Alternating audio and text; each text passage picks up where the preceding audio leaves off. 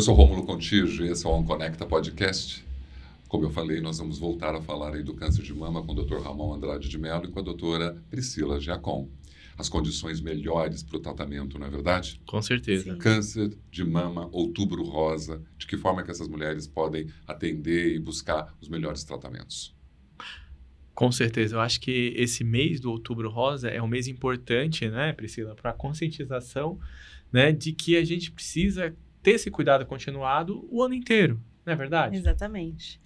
E o outubro chama a paciente, né? A, a mídia e a, o chamar o outubro rosa faz cria campanha de mamografia sem pedido de exame, que cria campanha para É um o paciente incentivo. lembrar de fazer os exames, lembrar É. de se cuidar. Então a gente está olhando que o câncer de mama, além de toda a complexidade que ele traz na vida de uma mulher, Uhum. tem a questão desses, de- dessas realidades que afetam a qualidade de vida Qualidade de vida, correto. né? Então não é só se preocupar com a questão de eliminar o câncer Sim, e todo o tratamento, sim. todos os testes, sistemas que você está falando. Você está falando de alguns Uhum. efeitos colaterais, inclusive, que as pessoas vão ter que conviver, com a mulher convive com isso e que muita gente não sabe. Com certeza. Sim, são os impactos do tratamento, são os principais impactos da queda de cabelo, o estigma cirúrgico, às vezes o linfedema, e aí esses, esses impactos é, de atrofia vaginal, de si- sintomas de menopausa, às vezes mesmo, até de fogacho, esses impactos ela convive às vezes durante o tratamento e pode voltar a ter a menstruação normal, por exemplo, depois do tratamento, mas pode não voltar. E aí tem esse impacto também, tanto de preservação de fertilidade, porque pode não voltar a menstruar. E a gente tem câncer de mama em muitas pacientes jovens e que nunca tiveram enoligestas, né? É, É, eu quero depois falar dessa questão da fertilidade, porque tem um, né, o estigma, a quimioterapia me impede de engravidar, né? As mulheres se preocupam muito com isso. Mas tem um outro ponto também que eu queria saber o seguinte, para você. Quais são as últimas novidades dessas terapias sistêmicas que vai anti-HER 2, no câncer de mama e outras terapias? Isso está acontecendo? Tem novidades chegando para a comunidade médica? Com certeza, tem muitas novidades, né? E, e, e, assim, a- as novidades, elas muitas vezes começam na doença metastática, né? Então, a gente tem alguns congressos que são importantes, né? É, do, do ponto de vista internacional, né? Para determinar es- essas novidades, né? Que é a ESMO, né? Que é na Europa, né? E, e a ASCO nos Estados Unidos. E, recentemente, a gente teve em, em, em uma ASCO agora, não esse ano, ano passado, se não me engano, o, o estudo do, do do trastuzumab deruxtecan, né, naqueles pacientes com, com baixa expressão de HER2, que aí foi aquilo que eu falei no, no, no podcast anterior, né? Então, aqueles pacientes, é um outro subtipo molecular, né, de, de câncer de mama, né, que é aquele HER2 low, né, e, e antigamente aqueles pacientes a gente não dizia, ah, não, ele é HER2 negativo, não vamos tratar com terapia anti-HER2. Não, agora ele tem trastuzumab deruxtecan, né, que, que mostrou ter um, um impacto bom nessas pacientes aí metastáticas. Temos também os, o, o PIK3CA, que é o alpelisib também, né, que é um, um marcador de sinalização intracelular de carcinogênese. Então, quando ele está positivo, você consegue a precisão do alpelisib e você tem também os inibidores de ciclinas também, né, que co- combinados com com a, imuno, com a hormonioterapia, eh, portanto, eles acabam trazendo aí um benefício em termos de sobrevida muito grande para os pacientes. E aí, o, falar de cada um deles seria um podcast para cada, Claro. porque realmente é muita. Mas como que você consegue até armazenar todas essas nomenclaturas tão específicas e técnicas, na verdade? Quando uma mulher, né, rastrear a doença de uma mulher, né, é fácil. As mulheres, como que é esse rastreamento num câncer de mama para as mulheres? Porque como é fácil identificar as doenças rastreáveis nas mulheres? Na consulta né, da ginecologia, na, na consulta que a paciente vem de rotina, geralmente além da mama, a gente faz os rastreamentos de outras doenças. Quais as doenças da mulher que vão ter rastreamento? A mama é a principal, é o que Uhum. faz a paciente, no, em outubro principalmente, procurar as carretas de, ma- de Claro. mamografia e, e a campanha geral para elas fazerem. Ela gera Então, um a gente faz- grande né, na Sim. sociedade. E aí elas vêm para fazer o exame ou vêm para pedir um pedido de mamografia para poder fazer em algum lugar, porque é Uhum. outubro e né, nessa hora a gente vai rastrear rastrear as outras doenças. Queria então, que não fosse só em outubro, né? Que as pessoas também se cuidassem em outros mas meses. eu acho que outubro é um mês que Fortalece. chama muita atenção e fortalece muito. Então é bem importante. Eu acho que a paciente vem porque ela viu na televisão alguma coisa. Isso. Então aí ouviu em algum rádio, Viu ouviu. o podcast do Eurofar. É verdade. O Conecta Podcast. O Conecta Podcast. E aí, essa paciente a gente vai rastrear ela não só para o câncer de mama, mas se é uma paciente assintomática, vai fazer o Papa Nicolau, Aham. Ou a genotipagem de HPV, vai ser orientada a ser vacinada para o HPV como uma prevenção de câncer de colo do útero, apesar de não ser o mês de falar outubro rosa, né? A gente fala muito de mama, mas acaba sendo esse mês que a gente vai fazer outros exames de prevenção na- nas mulheres. Infelizmente, câncer de endométrio, câncer de ovário, a gente não tem um exame específico de rastreamento, não existe. A gente acaba aceitando alguns exames, mas a gente sabe que são doenças que não, não funciona como a mamografia para o câncer de mama, quer dizer, serve para fazer diagnóstico precoce em muita gente. Então, assim, não, não existe. E para câncer de intestino, que a gente fala pouco, né? Não é a área do ginecologista, às vezes a paciente é assintomática. É, câncer de colo, câncer colon retal é o, é o segundo ou terceiro, é o segundo tumor mais comum em Sim. mulheres depois do Isso. câncer de mama. Então, é, é, é muito importante a gente lembrar dele, questionar, às vezes, hábitos das pacientes e, a partir dos 45 anos, fazer a primeira colonoscopia Uhum. como um exame de rastreamento. É, Além dessas, dessas é, é, digamos, complicações como atrofia, disfunção, tem muitas complicações para uma mulher que está em tratamento.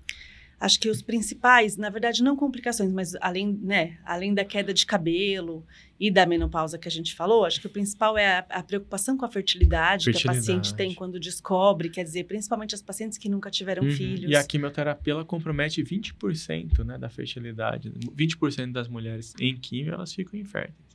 né? Então existe aí, e aí a gente pode aprofundar um pouco nisso, algumas situações que a gente faz na oncologia, né? Como, por exemplo, um análogo do LH, né? Do, é, RH, fazer o Zoladex, durante o Zoladex, tratamento. Né? Durante o tratamento. Que daí tenta preservar a função ovariana para o término do É. tratamento.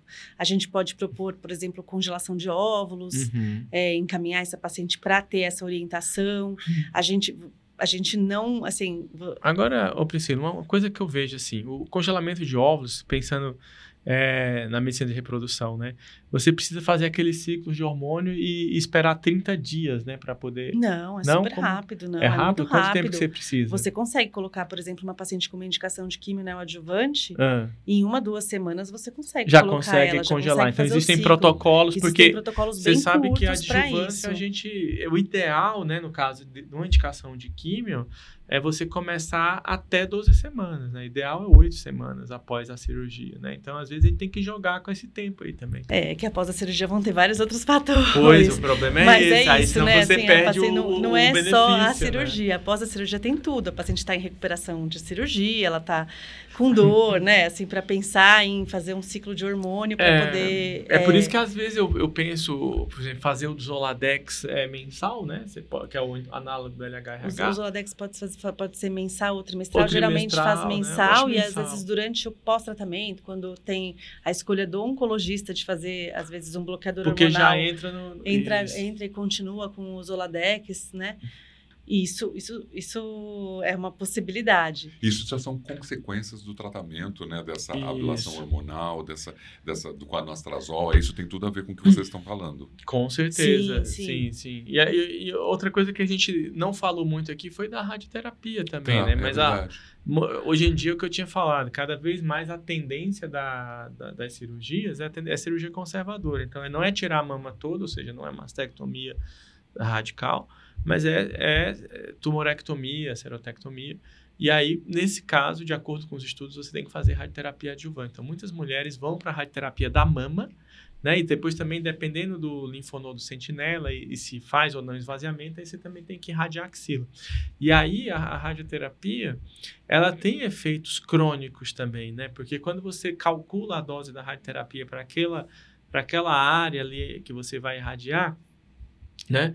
Você calcula o GVT, né, e o CTV, né, que é o, o Gross Volume Tumor, e o Clinical Volume Tumor também, que são os, os volumes da radioterapia. Quem tiver aí me ouvindo, radioterapeuta, corrija se eu estiver errado, mas, mas é mais ou menos isso. E as curvas de isodose da radiação que ele lança naquele, naquela, naquela região, né, elas vão se dissipando ao longo do corpo. Então, se você tem aqui uma mama, né, vamos supor que esse microfone é uma mama. Então, você tem aqui uma mama e o coração está aqui, você calculou 2 grays aqui por dia, né, para dar 50 grays, sei lá, o tanto de gray que o radioterapeuta quiser colocar lá. Gray é a unidade de, que a gente utiliza de energia. Sim. Então, esses 2 grays diários aqui, eles vão dar 95% aqui, 85, 60, 70 e acaba pegando estruturas adjacentes, o que pode causar pericardite crônica, é, alterações do parênquima pulmonar, né, ou seja, radiodermite, é, radiodermite também na pele, pneumonite actínica. E depois esse problema ele vai repercutir, né, principalmente naqueles pacientes que vão precisar fazer imunoterapia na adjuvância, né, na, na, na, adjuvância, porque o pembrolizumab ele tem também um, um, um, como efeito colateral conhecido, em média de 3 a 5% dos casos, dependendo do estudo aí, é, de, de, casos de pneumonite induzida por pneumonite imunomediada. Os maiores efeitos colaterais estão na rádio ou são na químio? Na químio. na químio. E hoje a gente não fala só de químio, como eu falei, tem a imunoterapia também. E aí a gente já tem uma outra esfera que são os efeitos imunomediados. E aí já vem alterações da tireoide, alterações da tanto diabetes induzida por, né? Tem tiro, é, hipotireoidismo, hipertireoidismo, você tem colite imunomediada, hepatite imunomediada. Você, você tem aí hoje a, a pneumonite a, imunomediada, pericardite, né? Então, várias ites, né, entre aspas, inflamações do corpo, né? Até no caso, inflamação ocular, né? Então já teve paciente até que teve problema de comprometimento de visão e, e por conta de imunoterapia. Então, às vezes a pessoa fala, ah, e aí a gente está desmistificando outra coisa aqui, porque todo mundo fala, ah, imunoterapia é bom, imunoterapia. Mas não, imunoterapia também tem seus seus prós e cons, né? Então a gente tem que analisar cada caso é um caso, o paciente é um ser único, individual. Você acha que o câncer de mama, na verdade, como as mulheres são acometidas, a maioria delas, o que você, eh, como você é, enxerga a questão socioeconômica dessa mulher, por exemplo? O câncer de mama não atinge uma relação dessa, não é verdade? Não. É, é, toda mulher tá, é possível toda ter... mulher está sujeita, sujeita, a ter o câncer de mama, diferente do câncer de colo do útero, que é uma doença mais prevalente e a maior causa de morte por câncer nos países subdesenvolvidos. Né? O câncer de mama já não. E ainda por ser a doença mais prevalente na mulher, o câncer mais prevalente, eu acho isso mais interessante. É o que mais oferece estudos uhum. e esse, essa gama de terapias uhum. é muito maior do que nos, câncer, nos outros cânceres ginecológicos Sim. e até nos outros cânceres. Assim, é muito tem muito mais estudo na mama, tem muito mais coisa que a gente tem nova. Toda hora tem alguma coisa nova no Embora a gente tenha novidade de imunoterapia, tá tendo, né? No tá câncer tendo. de colo de útero, aí já temos aí o semiplimab, né? O é. pembro. Então a gente Quando já a gente tá... fala de melhorar essas condições, então, nós estamos falando de, de todas essas iniciativas que estão chegando. Mas Com... mesmo assim, é muito mais lento nos outros cânceres do que no câncer de mama, porque é realmente um, é, é, um é muito mais, mais prevalente, não tem como, né? é muito mais, mais prevalente, não dá. A doença é muito prevalente. Ok. É... Mas uma coisa interessante é a vacina do HPV, né? É, se a gente for pensar em prevenção, então, de doença, né, é. o que, que, a gente pode fazer na consulta do ginecologista geral, que a gente falou que vai aproveitar o outubro rosa, e aí você faz não só o rastreamento da mama, mas das outras doenças, a gente tem que também saber das, o que, como que a gente pode fazer essa paciente hum. prevenir algumas doenças, é, né? É bom você falar disso, porque eu quero que você fale como que ela também cuida da atrofia e da disfunção. Tá. Que aí você já pega um gancho para falar para a gente, porque é uma dica, né? Sim. Como que eu cuido da atrofia vaginal e da Aí são as sexual? pacientes na pós-menopausa, né? Na verdade, uhum. na, na hora da prevenção, o que, que a gente vai falar para a paciente? Ah, a vacina de HPV é importante nas Sim. pacientes até 45 anos, principalmente nas pacientes jovens. O ideal é vacinar antes da primeira relação sexual. Uhum. A gente tem a vacina disponível no SUS até 14 anos, para meninas e para meninos.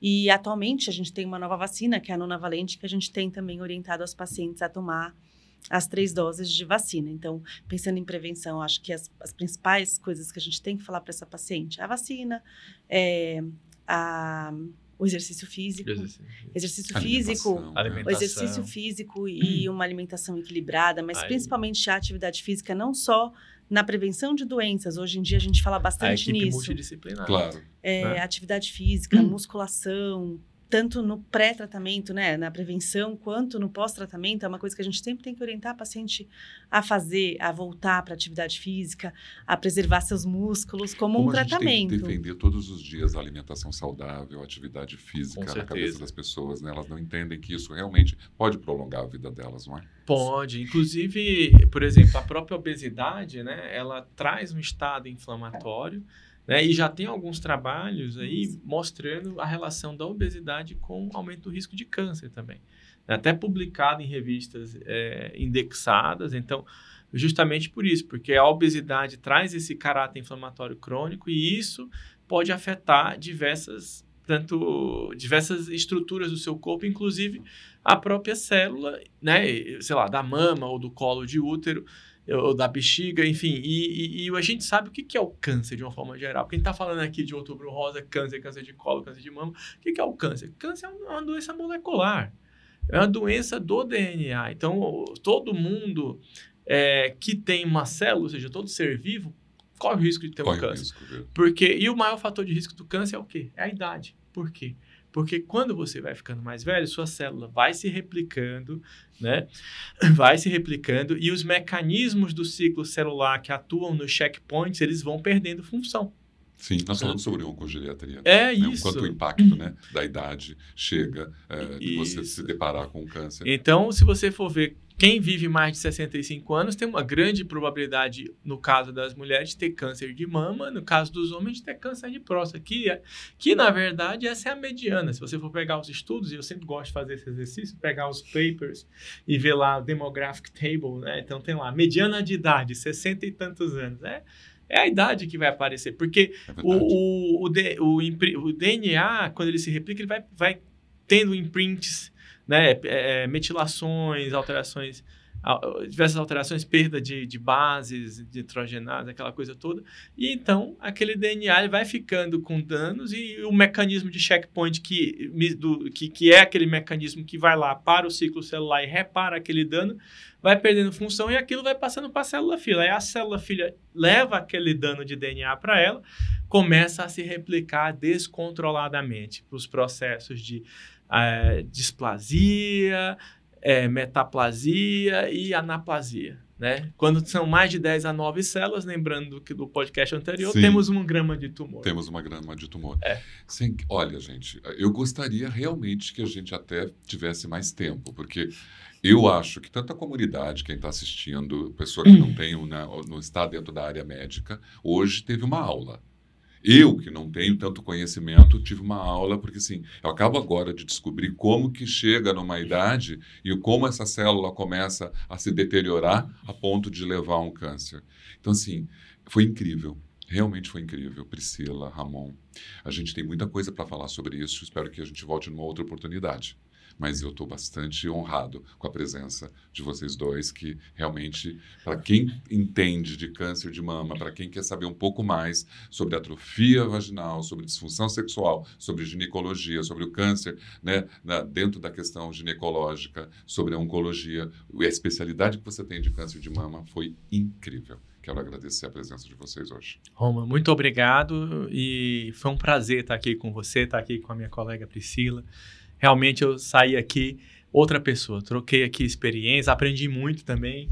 E eu acho que é isso. Esse bate-papo é muito gostoso. que tem aqui essa câmera aqui para você mandar seu recado, pra, né? E depois você também, Priscila, aproveita essa câmera para mandar um recado para essa comunidade. O que você falar um pouquinho do trabalho de vocês, fique à vontade. A doutora Priscila, Ladies First. Exatamente.